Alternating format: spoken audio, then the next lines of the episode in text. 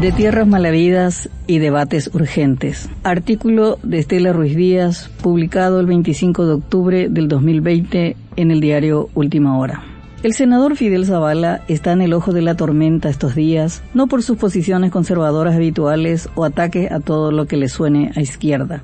El punto de discusión que desató fuertes enfrentamientos en el Senado son las tierras malavidas, una cuenta pendiente de la democracia que no se atreve a resolver el complejo problema porque muchos de los que detentan el poder han sido beneficiados con miles de hectáreas por Alfredo Stroessner, tierras que según la ley debían destinarse a la reforma agraria más allá de los atajos legales para defender la apropiación de las tierras o la imposibilidad de recuperarlas a raíz del blanqueo por el paso del tiempo, es una realidad indiscutible que el dictador repartió a diestra y siniestra millones de hectáreas a militares, presidentes excepcionales, políticos y empresarios amigos. Hasta el dictador nicaragüense Anastasio Somoza, asesinado en el país, tuvo su campito de 8.000 hectáreas. De esto justamente habla un informe de la Comisión Verdad y Justicia, creada por ley en el 2003 en el marco de un histórico acuerdo entre el Parlamento y el Poder Ejecutivo, dirigido entonces por Nicanor Duarte Frutos. O sea, fue un organismo con base jurídica y legitimidad política que nació para conocer en forma oficial la verdad sobre los hechos de violaciones de derechos humanos durante la dictadura estronista de 1954 hasta 1989.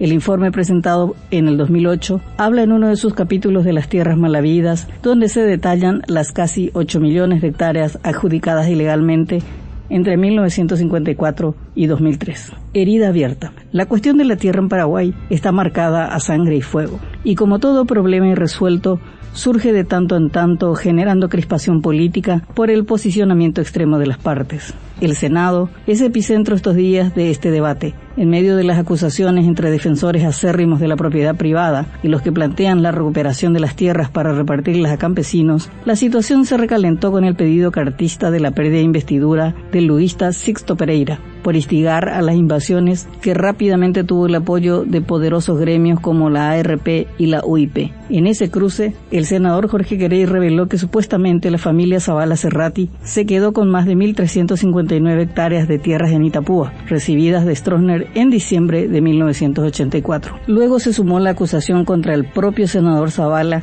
de ocupar junto a ocho propietarios 115 hectáreas del Parque Nacional Ubicuí. No es una acusación política, sino una auditoría del Ministerio del Ambiente que confirma el dato en cada entrevista que concede. El patriqueridista aclaró que compró la propiedad de un colono japonés y que su propiedad linda con el parque solicitó al Ministerio ir más allá de la simple auditoría y profundice la investigación contrastando documentos y leyes. Este dato lo sacó de sus casillas, tanto que en un momento de su alocución en el Senado cuestionó el trabajo de la Comisión Verdad y Justicia. Vamos a ver en qué contexto, cómo se hizo el análisis de la famosa Comisión de Verdad y Justicia a ver si interpretaron a su antojo o efectivamente miraron el Estatuto Agrario Viejo que se cambia en el año 2002, dijo. Con esta frase por la que recibió el repudio de numerosos sectores, cruzó una línea peligrosa que ni siquiera los imputados por el informe se atrevieron jamás a traspasar, sino porque con esta posición Zavala pretende deslegitimar un trabajo puntilloso escrito por una diversidad de figuras cuya solvencia moral avala cada párrafo del informe simplemente para defender un interés personal. Esta deslegitimación puede abrir otras compuertas, y acá es donde radica la peligrosidad del discurso.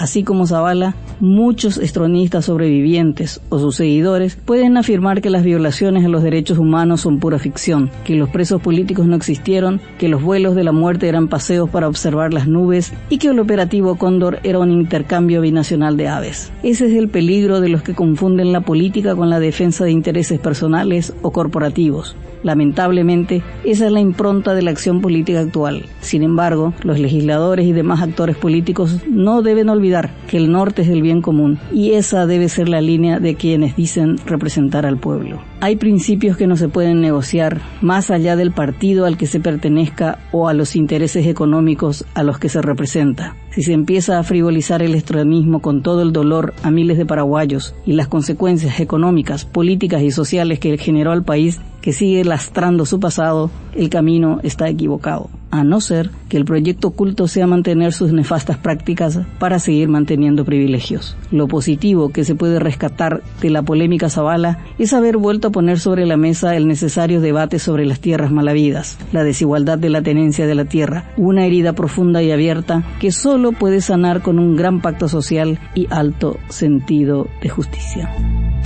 Monumento.